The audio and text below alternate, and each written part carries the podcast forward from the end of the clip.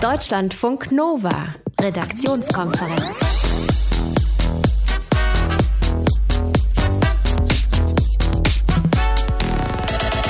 Ihr habt ein Recht auf Teilzeit. Ihr habt ein Recht auf ein Arbeitszeugnis und Ihr habt Recht auf Urlaub.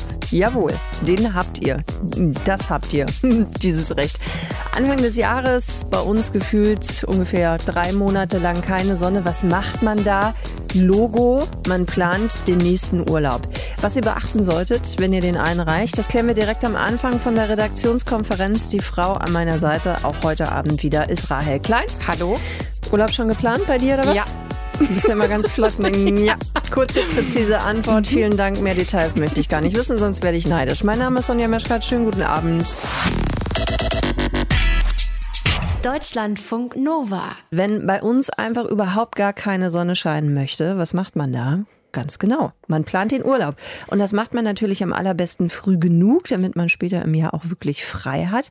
Wenn ihr gerade an der Urlaubsplanung dran seid und ihr gerne wissen möchtet, welche Rechte ihr als Arbeitnehmer, Arbeitnehmerinnen habt, was ihr dann einreichen müsst, wir helfen sehr, sehr gerne weiter. Eure kleine Servicestation Deutschlandfunk Nova. Rahel Klein aus unserem Team hat sich das angesehen. Ähm, Thema Urlaubsrecht. Also wer jetzt diese klassische fünf Tage Woche arbeitet, hat ja Anspruch auf mindestens 20 Urlaubstage im Jahr. Gibt es eine allgemeine Frist, wie viel Vorlaufzeit mein Urlaubsantrag haben muss? Nein, eine gesetzliche Frist gibt es nicht. Die Vorlaufzeit hängt ganz vom Unternehmen ab, in dem du arbeitest, also von seiner Größe oder auch wie kurz jetzt die Dienstwege sind und so weiter. Manche Unternehmen fragen ja schon mehr als ein Jahr im Voraus ab, wer wann seinen Jahresurlaub machen will, was ich auch schon immer krass finde. Bei anderen klappt es vielleicht auch eine Woche vorher, kommt aber ganz auf deinen deinen Chef und eben auf das Unternehmen drauf an. Ich würde mich im Zweifel jetzt nicht drauf verlassen. Besser früher abklären, vor allem wenn du irgendwas buchen willst. Wann darf der Chef denn den Urlaubsantrag ablehnen? Passiert ja auch manchmal. Wenn es dringende betriebliche Gründe gibt zum Beispiel, also sagen wir mal, du arbeitest in einer Lebkuchenmanufaktur, willst aber vor Weihnachten deinen Jahres Urlaub nehmen. Hm. Da kann der Chef schon sagen, äh, nee, das geht nicht, wir brauchen hier jede Arbeitskraft, sonst läuft der Laden einfach nicht. Oder es sind gerade total viele Leute krank, dann kann es auch sein, dass der Chef sagt, wir brauchen dich, du kannst jetzt keinen Urlaub machen. Es muss am immer im Einzelfall eben abgewogen werden.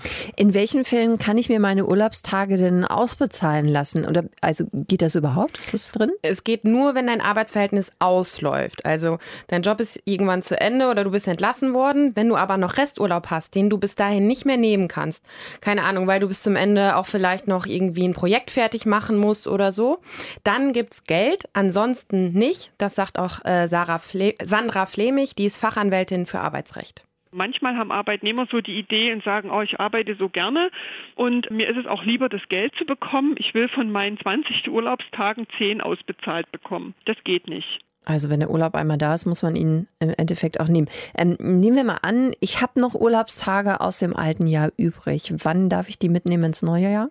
Die kannst du nur rübernehmen, wenn du entweder krank warst und den Urlaub bis zum Jahresende nicht mehr aufbrauchen konntest oder wenn im Betrieb zum Beispiel so viel zu tun war, dass du den Urlaub einfach nicht mehr nehmen konntest. Dann findet automatisch eine Übertragung statt bis Ende März des Folgejahres. Da musst du auch keinen extra Antrag stellen.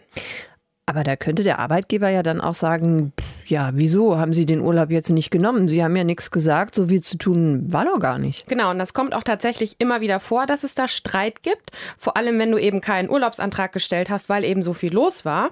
Und in dem Zusammenhang ist auch gerade eine Verhandlung vor dem Europäischen Gerichtshof ganz spannend. Da geht es gerade um die Frage, wer trägt eigentlich die Verantwortung dafür, dass der Urlaub genommen wird?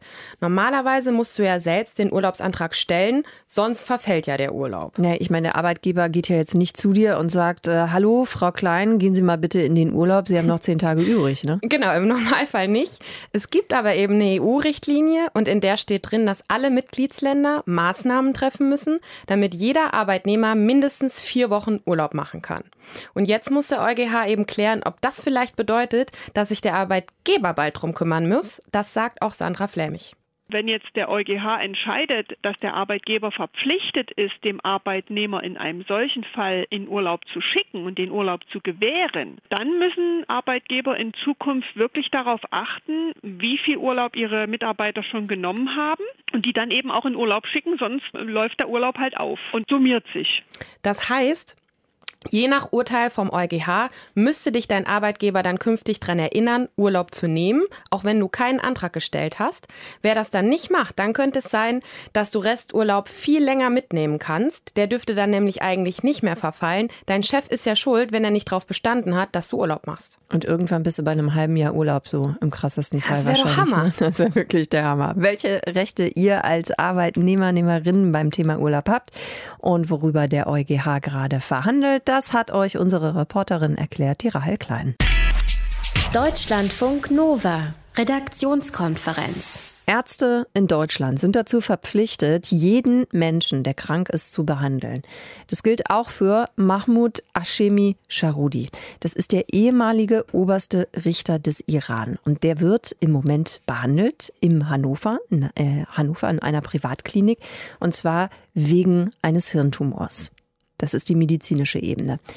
In seinem Fall kommt auch noch eine moralische dazu, denn Sharudi hat während seiner Amtszeit im Iran viele harte Urteile gesprochen. Er soll sogar Minderjährige zum Tod verurteilt haben und diese Urteile wurden offenbar auch vollstreckt. Und genau deswegen gibt es Kritik unter anderem von Volker Beck oder kurdischen Menschenrechtsorganisationen, die fordern, dass Sharudi nicht einfach so wieder ausreisen dürfen soll aus Deutschland.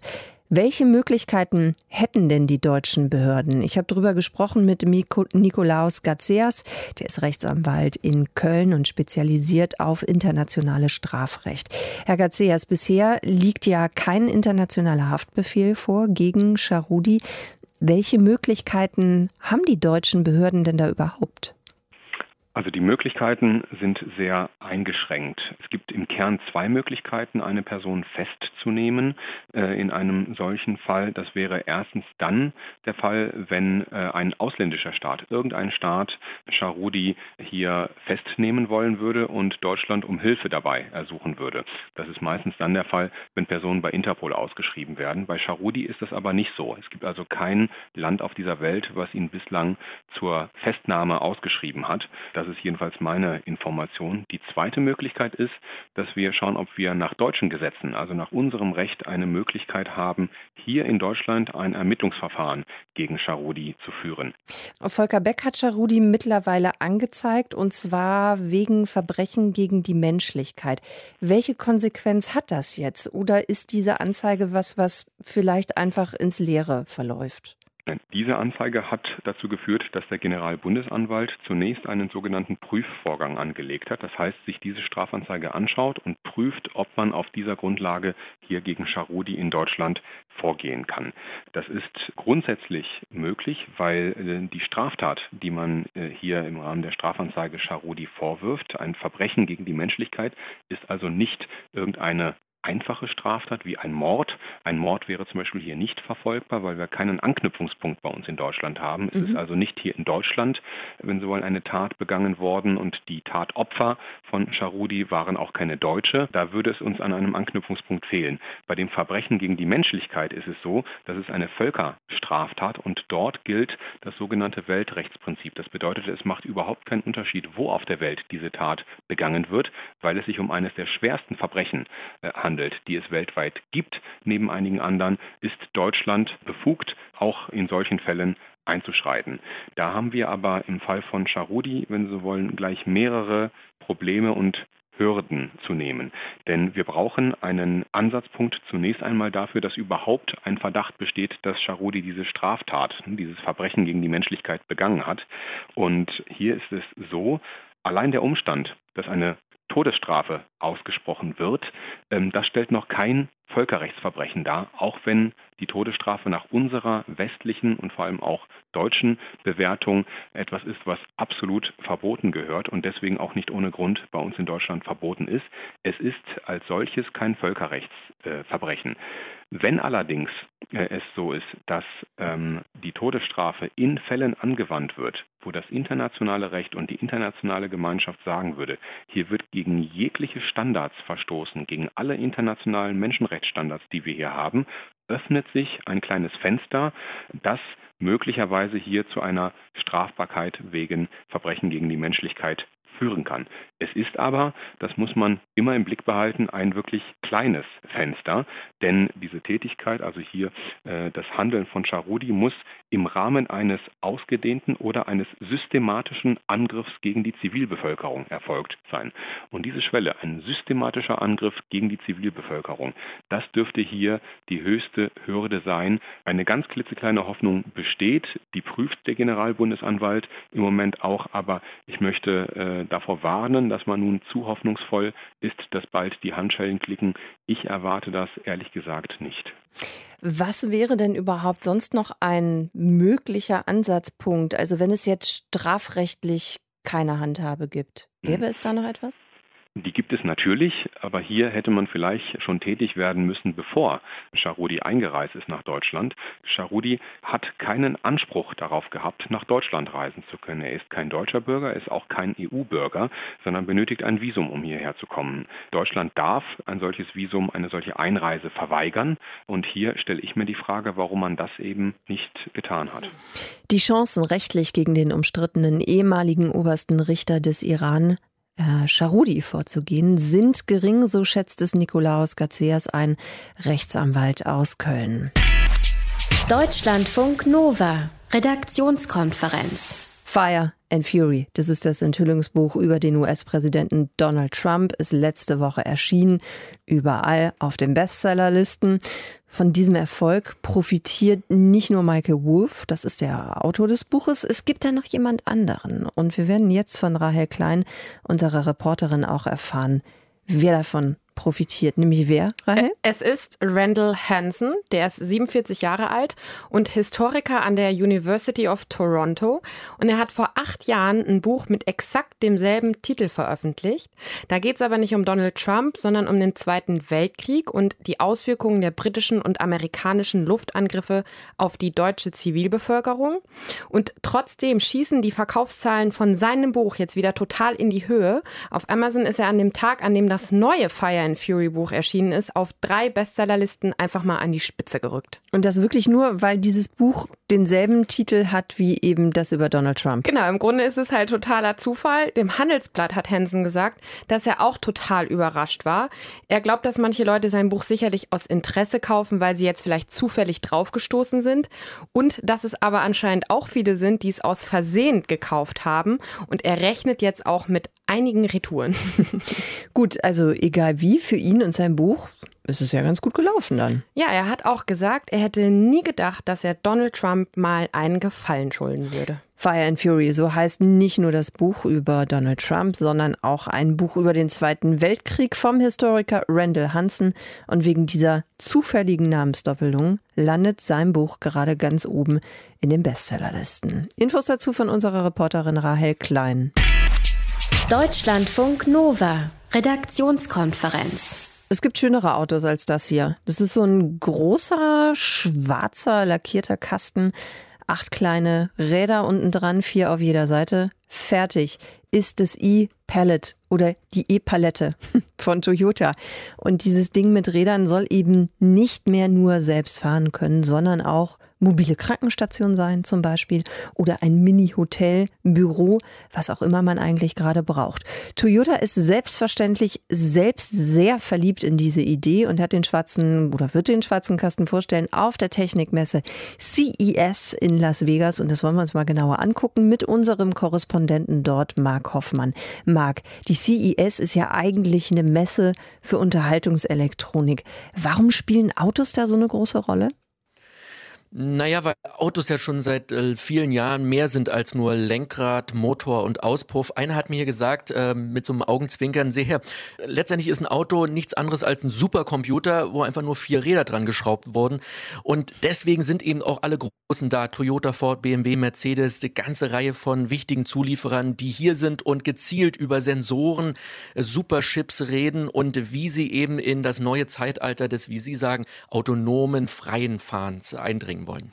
Also das ist immer noch diese Vision von den Autoherstellern, dass wir alle irgendwann mit autonomen Karren durch die Gegend brettern. eine ziemlich konkrete Vision. Ich bin am Flughafen angekommen und hatte die Möglichkeit, zum Beispiel mit einem selbstfahrenden Taxi hier zu fahren. Also die Dinger fahren hier schon rum, die werden gezeigt und es gibt die einen Hersteller, die präsentieren ihre Autos, die sehen noch aus wirklich wie Autos. Dann gibt es die anderen, wie zum Beispiel eben Toyota, die eine Plattform produzieren wollen, ähm, die dann so völlig führerlos, frei elektrisch durch die Stadt brausen. Und da sind so verschiedene Konzepte unterwegs und man muss ein bisschen schauen, wohin die Reise geht. Mein Eindruck ist hier, die CES ist ja eh so eine Ideenwerkstatt. Da guckt man mal, wo könnte die Reise hingehen. Aber der Trend und jeden, den ich hier frage, der sagt, das ist klar, das selbstfahrende Auto, das wird auf jeden Fall kommen. Nur die Frage ist, wie und wie schnell. Ich würde gerne nochmal zurückkommen auf dieses neue Toyota-Konzept, also diese E-Palette ich nenne es jetzt einfach mal Palette.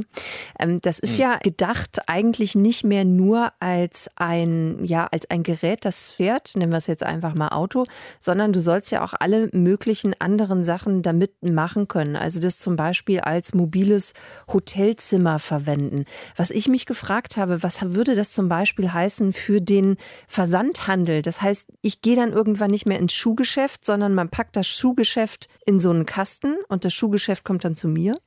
Ja, Toyota sagt auch selbst, äh, wir wirbeln da vielleicht so ein bisschen unsere alten Gewohnheiten komplett durcheinander. Toyota sagt, wir bauen nur die Plattform und Firmen können dann selbst sehen, was sie daraus machen. Zum Beispiel, was ist angesprochen, äh, Schuhhandel könnte, könnte das werden. Das heißt, ich wähle auf meiner App aus, oh, ich brauche jetzt neue Sneakers, kann da mal jemand kurz vorfahren und dann kommt dann dieses, ja, diese Mischung aus Minivan und äh, Skigondel vorgefahren. Dann begrüßt mich da jemand und ich kann mir gleich meine Turnschuhe aussuchen suchen. Aber es geht noch viel weiter. Also es gibt äh, Pizzas-Unternehmen, äh, die sagen, okay, wir können hier unsere mobile Mini-Pizzeria äh, auf die Räder bringen. Und wenn ich eine Pizza will, dann wird die nicht lauwarm geliefert, sondern ich kann mich da schön gemütlich reinsetzen und krieg sie direkt auf den Tisch. Ja, in diesem, nennen wir es Auto, äh, geliefert. Mini-Arztpraxen, also alles soll irgendwie mobil werden und äh, vernetzt und auf Abruf per App oder wie auch immer bestellt werden können. Wobei ich finde, so neu ist das Konzept ja jetzt nicht. Ich denke so ein bisschen eher so an die ländlicheren, dörflicheren Regionen hier in Deutschland. Da gibt es ja manchmal auch noch diese mobilen Supermärkte. Ne? Also so ein kleiner Transporter, der dann umgebaut ist und da sind alle möglichen Sachen eben drin, die du auch im Supermarkt kaufen könntest. Ist das was Ähnliches oder denken die das noch viel weiter und viel größer? Absolut. Die Idee ist eigentlich die gleiche, dass äh, Geschäfte mobil sind. Was aber jetzt hier neu ist, so mein Eindruck, äh, eben die ganze Vernetzung drumherum, dass äh, diese, nennen wir es Autos, führerlos umherfahren, miteinander gekoppelt sind und ich eben äh, auf meiner App äh, so ein Gefährt äh, zu mir bestellen kann. Und äh, was ich hier, was ich finde, was immer noch so ein bisschen unklar ist, äh, wie das alles in, in einer Stadt funktionieren soll. Denn ich brauche ja auch Sensoren, ich brauche ja auch die Technik, ich brauche ja intelligente Ampeln. Äh, wie sollen diese vielen, vielen E-Pallets dann durch die Stadt brausen? Also da ist Toyota bisher jedenfalls ein bisschen vage geblieben. Sie sagen aber auch, und das hat hier viele verblüfft, das wird kommen. 2020 zu den Olympischen Spielen werden wir zeigen, dass es funktioniert. Wir lassen die Dinger rollen autonomes Fahren und Autos, die man auch als Hotelzimmer oder Pizzastation nutzen könnte. Visionen der Automobilbranche, die auf der CES, der Technikmesse in Las Vegas vorgestellt werden. Einen kleinen Einblick gab es von unserem Korrespondenten Mark Hoffmann. Deutschlandfunk Nova, Redaktionskonferenz ey, kommt. Also ich meine, 28 Stunden pro Woche arbeiten, davon leben können, mehr Zeit für Familie, Freunde, Urlaub. Wäre doch eigentlich ganz geil, wenn man das machen könnte. Die IG Metall fordert das ja. Die Arbeitszeit sollte neu geregelt werden. 28 Stunden pro Woche klingt natürlich erstmal gut. Wir haben uns gefragt, ist das überfällig? Ist das totaler Schwachsinn? Und wir wollen auch gerne wissen, wie werden wir denn eigentlich in Zukunft arbeiten? Mehr oder eher weniger? Unsere Reporterin Magdalena Bienert hat sich mal schlau gemacht. Magdalena, verkürzte Vollzeit, so nennt die IG Metall ja ihren Vorschlag. Ist das eine Vision oder ist das realistisch, dass wir in absehbarer Zeit auf eine Viertagewoche kommen und zwar ohne große Lohneinbußen?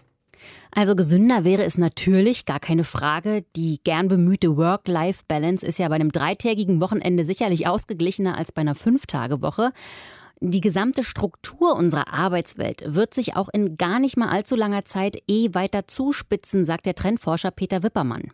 Die Flexibilisierung der Arbeitszeit insgesamt läuft ja schon seit vielen Jahrzehnten. In den nächsten zehn Jahren kann man sagen, wir werden vor allen Dingen in zwei polarisierenden Arbeitsfeldern arbeiten. Das eine ist sozusagen das, was die Gewerkschaften vertreten, sind die kollektiven Systeme. Die sind relativ stabil, die werden sich optimieren, da wird man versuchen, die Profitabilität des Unternehmens umzulegen auf die Vorteile für die Arbeitnehmer und wir werden einen Markt haben, der, sagen wir, Einzelkämpfer, der selbstbestimmten Arbeit.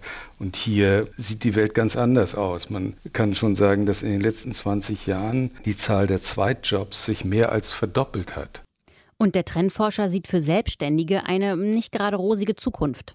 Was auf jeden Fall stattfinden wird, dass wir eine Arbeitswelt haben, die völlig anders aussieht in zehn Jahren als heute. Man äh, kann ja schon äh, sehen, dass sozusagen in der sogenannten Gig-Work-Sphäre plötzlich äh, Lieferdienste entstanden sind, die das Essen nach Hause bringen. Es entstehen sozusagen relativ schlecht bezahlte Jobs, die auf Zeit abgerechnet werden. Hm, das klingt jetzt nicht so hm. super positiv. nee. Das heißt, eine Festanstellung würde sich dann doch eher lohnen, wäre auch gesünder vielleicht? Also wenn man es schafft, als Freiberufler nicht zu übertreiben, ja, weil ja keine Arbeit kein Geld bedeutet, wäre das auf jeden Fall eine gute Alternative zur Festanstellung. Aber äh, dieser junge selbstständige Berliner ist ja da kein Einzelfall. Also wenn ich große Projekte habe, dann arbeite ich schon so 50, 55 Stunden die Woche. Was witzig ist, weil ich habe mich eigentlich selbstständig gemacht, um mehr Kontrolle über meine Zeit zu gewinnen, um dann festzustellen, dass ich doch mehr arbeite, als wenn ich angestellt wäre. Ja, so kenne ich äh, viele, die äh, das Gleiche sagen. Und 50 Stunden sind absolut zu viel. Australische Forscher haben nachgewiesen, dass mehr als 39 Stunden Arbeit pro Woche massiv die Gesundheit gefährden. Und das bestätigt auch die Bundesagentur für Arbeitsschutz und Arbeitsmedizin in Person von Ann-Marit Wörmann. Geht halt mit mit verschiedenen gesundheitlichen Einschränkungen natürlich einher. Ne? Also die Leute sind erschöpfter, sowohl körperlich als auch mental, berichten öfter von Schlafstörungen. Und Vollzeitbeschäftigte machen laut einer Erhebung der Bundesagentur für Arbeitsschutz auch häufiger Überstunden als zum Beispiel Teilzeitbeschäftigte.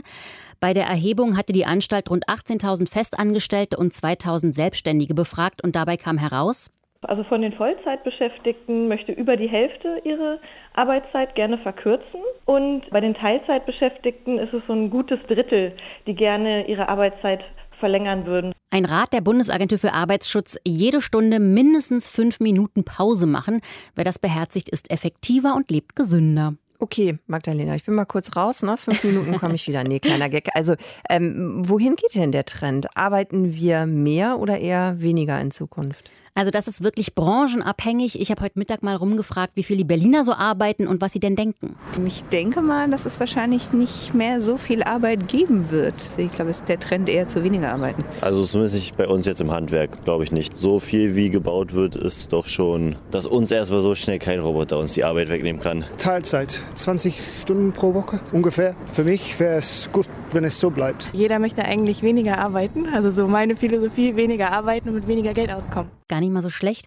Und der Handwerker, den wir gerade gehört haben, der hat absolut recht. Ähm, die Handwerker gehören zu der Gruppe, die sich eher keine Sorgen machen müssen, dass ihnen die fortschreitende Digitalisierung oder künstliche Intelligenz den Job wegnehmen, sagt auch Trendforscher Peter Wippermann, der fürs Jahr 2028 Folgendes prognostiziert. Ja, da wird es dramatisch, weil das amerikanische Militär davon ausgeht, dass es dann Quantenrechner gibt und Quantenrechner haben die Fähigkeit, 100 Millionen Mal schneller zu rechnen, als im Moment die normalen PCs rechnen. Und dann kann man sich vorstellen, dass man mit dieser Rechenkapazität, mit dem Stichwort künstliche Intelligenz, Machine Learning, in der Lage ist, viele Prozessabläufe in der Arbeitswelt zu automatisieren. Quantenrechner, Magdalena, hm. das merke ich mir jetzt und frage mich an dieser Stelle noch, soll mir das jetzt eher Angst machen oder soll ich da eher entspannt bleiben? Mal gucken. Also ich meine, zehn Jahre ist ja echt nicht mehr so lange. Ne? Nee, absolut nicht. Aber äh, ich war auch erst so, nein, es besteht kein Grund zur Panik, sagt der Trendforscher. Wenn man Marktforschungsuntersuchungen anschaut, dann sagen die Leute natürlich, 80 Prozent der Arbeitsplätze verändern sich dramatisch oder verschwinden. Wenn man dann sagt, und wie sieht es in deinem Bereich aus, dann sind es vielleicht noch 40 Prozent. Also der gesamte gesellschaftliche Wandel wird immer etwas dramatisiert. Hoffen wir mal, dass er recht hat. Jetzt bin ich beruhigt. No drama, please. Aber klar ist auch, weniger Arbeit ist gesünder. Das ist keine Zukunftsmusik, nur ein Vorschlag der IG Metall für eine bessere Work-Life-Balance. Der große unschöne Trend lässt sich in zehn Jahren eher bei den Selbstständigen finden. Immer mehr Gig-Works werden wir erleben, schlecht bezahlte Lieferdienste für alles Mögliche. Infos dazu von unserer Reporterin Magdalena Bienert. Das Gespräch haben wir vor der Sendung geführt. Deutschlandfunk Nova, Redaktionskonferenz. Desaster, Bankrotterklärung, so wird das nichts. Naja, in der Politik, in der internationalen Politik geht es immer um Vertrauen. Und äh, Deutschland ist dabei, dieses Vertrauen zu verspielen. Viele Länder haben wirklich mit großer Hochachtung auf Deutschland geblickt. Angesichts dieses Ziels 40 Prozent Reduktion gegenüber 1990 bis 2020. Wenn man das jetzt einfach so kassiert, dann fürchte ich, dass der Paris-Prozess wirklich in Stocken gerät. Das ist eindeutig, was der Klimaforscher Mojib Latif da sagt. Union, Union und SPD wollen ja das Klimaschutzziel für Deutschland aufgeben. Das ist schon durchgesickert bei den Sondierungen und es gibt super viel Kritik daran. 40 Prozent weniger Kohlendioxidausstoß bis 2020. Das ist für Deutschland nicht machbar. So schätzen das die Sondierer ein. Stimmt das denn wirklich? Oder könnte es vielleicht auch daran liegen, dass die Politiker da nicht so richtig Bock drauf haben. Ich habe drüber gesprochen mit Jürgen Döschner, der ist Journalist beim WDR für Energiethemen. Jürgen, die potenzielle große Koalition sagt, die Klimaziele erreichen, das schaffen wir nicht. Wie weit sind wir denn bisher überhaupt gekommen? Ja, es sieht nicht besonders gut aus. Die Bundesregierung hatte sich ja das Ziel gesetzt, bis 2020 die CO2-Emissionen um 40 Prozent zu senken gegenüber dem Wert von 1990. Und wir stehen momentan bei ungefähr 28 Prozent. Und wenn wir nicht erheblich nachsteuern, dann werden wir bis 2020, so jedenfalls die Berechnung von Experten, bei knapp über 30 Prozent landen, also zielweit verfehlt.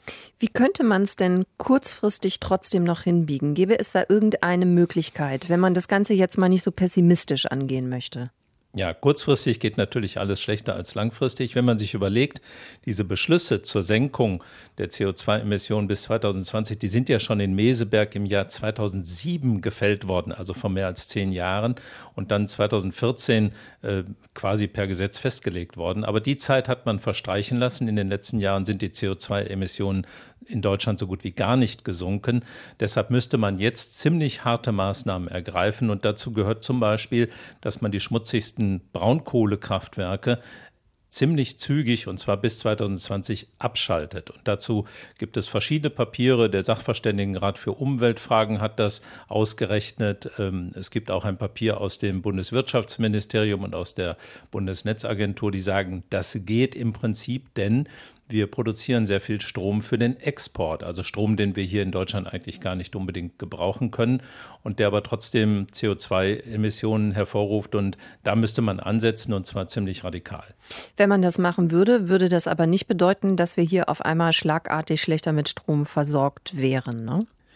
Genau, weil wir eben einen so großen Stromproduktionsüberschuss haben, dass wir ständig Strom exportieren, selbst wenn eine sogenannte Dunkelflaute bei uns besteht, das heißt der Wind so gut wie gar nicht weht und die Sonne nicht scheint, äh, zeigen die Statistiken, dass dann immer noch so viel Strom da ist, dass wir welchen exportieren können. Insofern äh, die Versorgungssicherheit, das sagen eben auch die Experten, wäre bei einer solchen Maßnahme, die sogenannte Jamaika-Runde, diese mögliche Koalition aus Grünen, Union und FDP, die hatten sich ja schon fast auf eine Stilllegung von sieben Gigawatt Kapazitäten geeinigt. Das wären also diese ganzen alten Braunkohlekraftwerke. Also da gab es schon einen Schritt in diese Richtung und das hätte man ja nicht gemacht, wenn man damit riskieren würde, dass in Deutschland die Lichter ausgehen würden.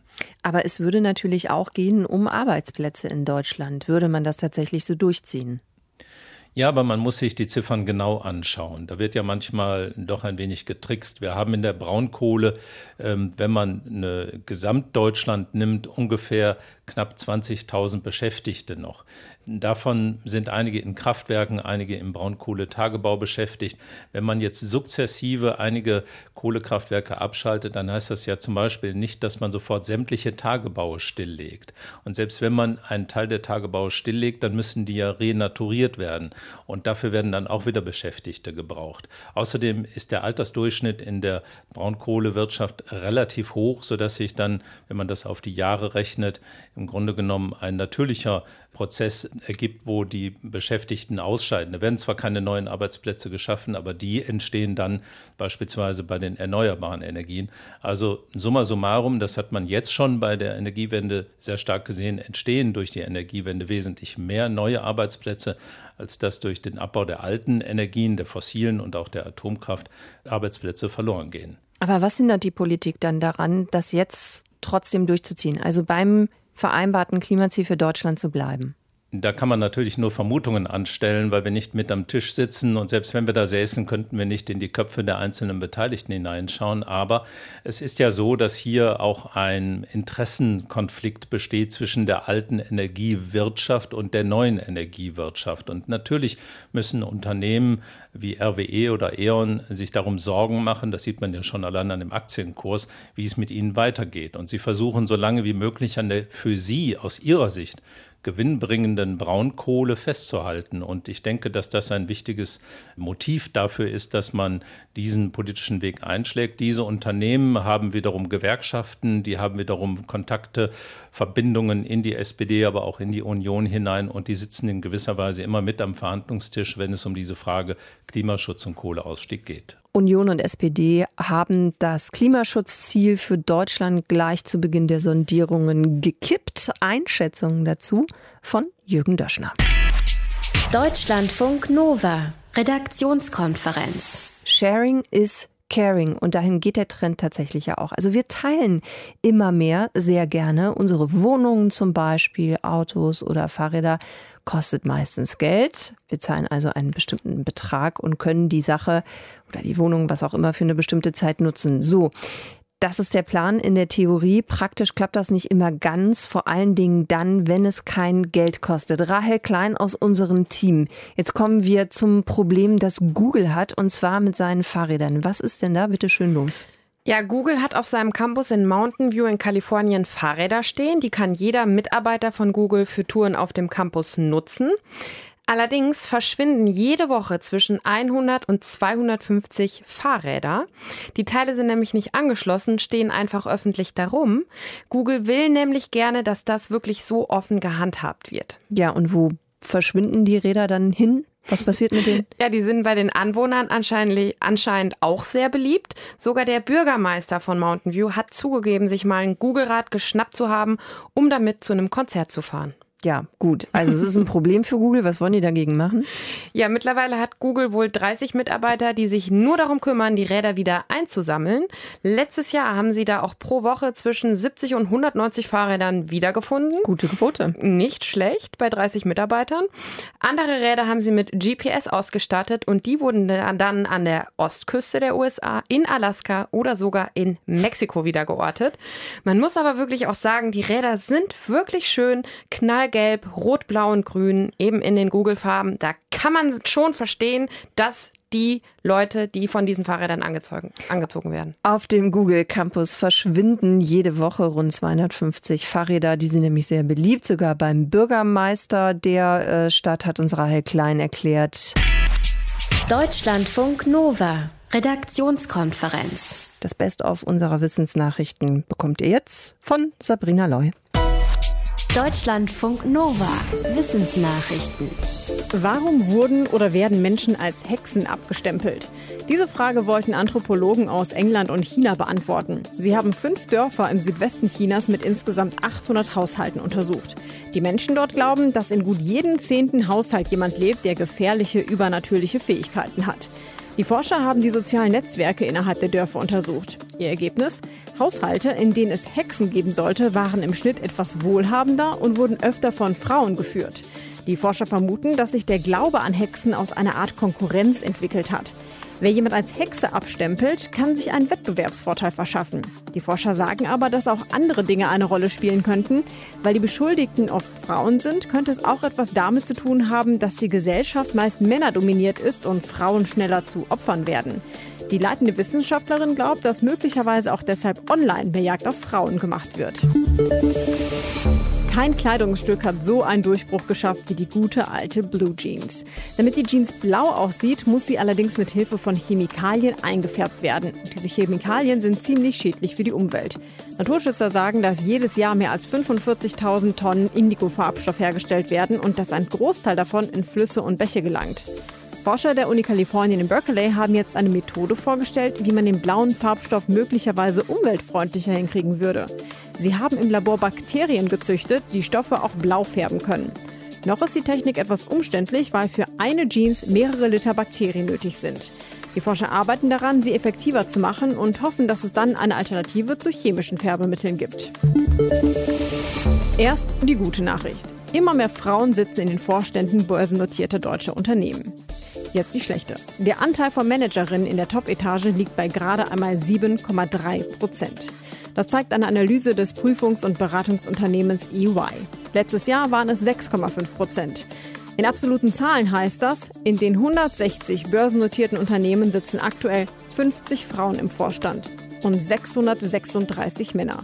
Nur gut ein Viertel der Unternehmen hat überhaupt Frauen in der Führungsetage. Bei den restlichen ist das Management eine reine Männerdomäne. Die Beratungsfirma kritisiert, dass der Weg von Frauen in die Führungsspitzen der Unternehmen weiter mühsam und steinig sei. Daran habe sich trotz freiwilliger Quoten und öffentlicher Debatten wenig geändert. Deutschlandfunk Nova die Mafia sitzt schon lange nicht mehr nur in Italien. Die Mafia hat ein riesiges Netzwerk und macht ihre Geschäfte international, auch in Deutschland. 170 Leute hat die Polizei in Italien und Deutschland jetzt festgenommen. Sie sollen Mitglieder der Dragenta sein. Das ist die Mafia aus Kalabrien, ganz im Süden von Italien. Vorgeworfen wird ihnen das, worum es bei der Mafia immer geht. Mord, Erpressung oder Geldwäsche. Was dieser Einsatz wirklich bringt, das kann David Schraven für uns einschätzen. Der leitet das Recherchezentrum von korrektiv.org und er hat das Buch Die Mafia in Deutschland geschrieben. David, was wird diese Großrazzia in Deutschland bringen? Bringt sie überhaupt was? Ich glaube, das war eine extrem wichtige Razzia. Also erstmal, weil die halt sich auf äh, neue gesetzliche Möglichkeiten auch bezieht in Deutschland. Hier Nämlich sind ein paar welche? Gesetze geändert worden. Mhm. Und zwar kann seit kurzer Zeit auch die Mitgliedschaft in der Mafia in Deutschland verfolgt werden. An dem Fall wird sich zeigen, ob das wirklich klappt, also ob auch die Mitgliedschaft in der Mafia ausreichend ist als Tat, um juristisch verfolgt zu werden. Und der zweite ist, dass diesmal gegen sehr hohe Mitglieder der Mafia in Deutschland geht. Und das ist halt auch außergewöhnlich. Jetzt wird den Verdächtigen ja ganz unterschiedliches vorgeworfen. Also ganz unterschiedliche, ich nenne es jetzt mal Betätigungsfelder, Erpressung, Geldwäsche und so weiter und so fort. Das heißt, das, was die Mafia macht, wo sie aktiv ist, ist im Endeffekt sehr breit gestreut. Ist sehr, sehr, sehr, sehr breit gestreut. Im Prinzip alles, was illegal ist. Man darf das auch nicht so auseinander dividieren, die einzelnen illegalen Aktivitäten. Zum Beispiel werden halt Gewinne dem Drogenhandel gemacht. Die werden dann im Lebensmittelhandel investiert und dann werden erstmal ein paar Tomaten von A nach B gefahren. Und äh, da wird dann bei der Umsatzsteuer beschissen. Aber im nächsten Schritt können natürlich aus den Tomaten wieder Kokainkügelchen werden, die man transportiert. Ne? Oder es gibt Bestattungsunternehmen, die wurden dazu benutzt, Heroin zu transportieren. Also es gibt alles Mögliche, wo dann halt die illegalen Geschäfte untereinander verwoben werden. Und am Ende geht es darum, ich muss das Geld ja auch noch waschen. Und auch dafür sind diese ganzen Geschäftsaktivitäten. Also das habe ich gut verstanden. Das ist eben alles miteinander vernetzt und es baut im Endeffekt auch alles aufeinander auf. Jetzt hast du gerade schon diese Bestattungsfirmen erwähnt, die ja auch interessant sind für die Mafia. Das interessiert mich. Also welche Firmen oder anhand welcher Kriterien suchen sich die Mafiosi eigentlich aus, wo sie dann einsteigen, wo sie sich drauf oder reinsetzen? Erstmal Firmen, wo man wenig guckt, wo wenig nachgeschaut wird. Blumenhandel zum Beispiel, ein Bombengeschäft, wo die Mafia in vielen Bereichen oft investiert ist. Bei Bestattung ist es sehr interessant, dass ich halt ähm, Bestattung grenzüberschreitend organisieren kann. Also ich kann halt tote Menschen von, was weiß ich, Hamburg nach Sizilien transportieren oder von Kolumbien nach Deutschland. Das ist pietätvolles Geschäft. Das heißt, ähm, da kommt nicht ein Zöllner an und sagt erstmal, ich gucke mal in der Leiche nach, was in der Leiche so drin ist. Das passiert selten. Das heißt, dieses Geschäft mit den Toten ist halt ein sehr lukratives Geschäft, wenn es um Drogenschmuggel geht. Dafür ist es oft gebraucht. Oder für den Schmuggel von anderen Sachen. Und der Blumenhandel zum Beispiel auch für Schmuggel oder ja, welchen klar. Effekt hat das auch? Also Blumenhandel hat zwei große Komponenten. Der erste ist, das ist extrem gut geeignet für Schwarzhandel, um Geld zu waschen. Ich kann äh, einen höheren Absatz von Blumen angeben, als ich tatsächlich gemacht habe und damit halt illegales Geld weißwaschen. Der zweite ist, gerade jetzt im Winter, wenn wir halt im Blumenladen gehen, kommen die Blumen, die da ausgestellt werden, sehr häufig aus Afrika. Und diese afrikanischen Länder, wo die Blumen herkommen, liegen oft mitten auf den Drogenrouten dieser Welt. Also die Blumen aus Kenia beispielsweise sind oft mit Opiaten äh, als Beiladung besetzt. Was ich immer noch nicht ganz verstanden habe, ist, wie schaffen die Mafiosi es denn, überhaupt diese Firmen zu kontrollieren? Also wie geht das? Wie kann man sich das konkret vorstellen? Kannst du uns da mal ein Beispiel geben? Ja klar, ich habe äh, ein paar Interviews geführt mit so Firmeninhabern, die Firmen hatten, die von der Mafia angegriffen worden sind.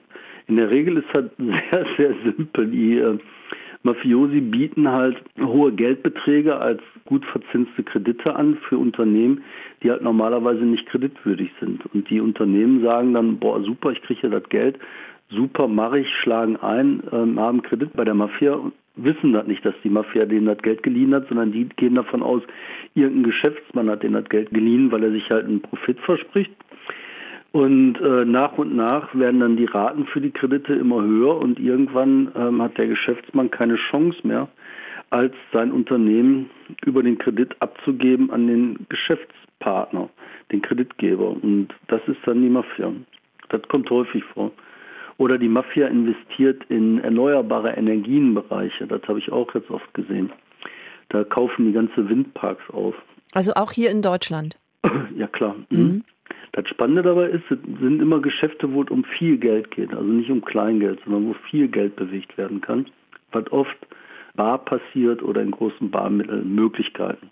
Wie groß ist denn das Problem der Mafia in Deutschland? Was ist denn deine Einschätzung? Also wird das mehr? Nimmt das eher ab? Bleibt das auf so einem gewissen Niveau über die Jahre? Das ist über die Jahre sehr, sehr stark gewachsen, extrem stark gewachsen. So stark gewachsen, dass viele Mafiosi sich überlegt haben, sizilianische Mafiosi, von denen ich weiß, ähm, dass die ihre ganze Koska umziehen. Das heißt, äh, nicht nur einzelne Männer und Frauen kommen hier hin, um illegale Geschäfte zu machen, sondern alle, die Bosse, die Unterbosse, alle. Also der ganze Clan. Der ganze Clan, mhm. ja. Und da ist jetzt halt die Razzia heute eine der großen Sachen gewesen, wo dieser Bewegung hoffentlich Einheit geboten wird. Hoffentlich war das der erste Schritt dafür. Heute sind insgesamt 170 Leute eines Mafia-Clans festgenommen werden worden. Es gab eine gemeinsame Aktion von der deutschen und der italienischen Polizei. Was das gebracht hat, das hat David Schraven von für uns eingeschätzt. Er leitet das Recherchezentrum von korrektiv.org.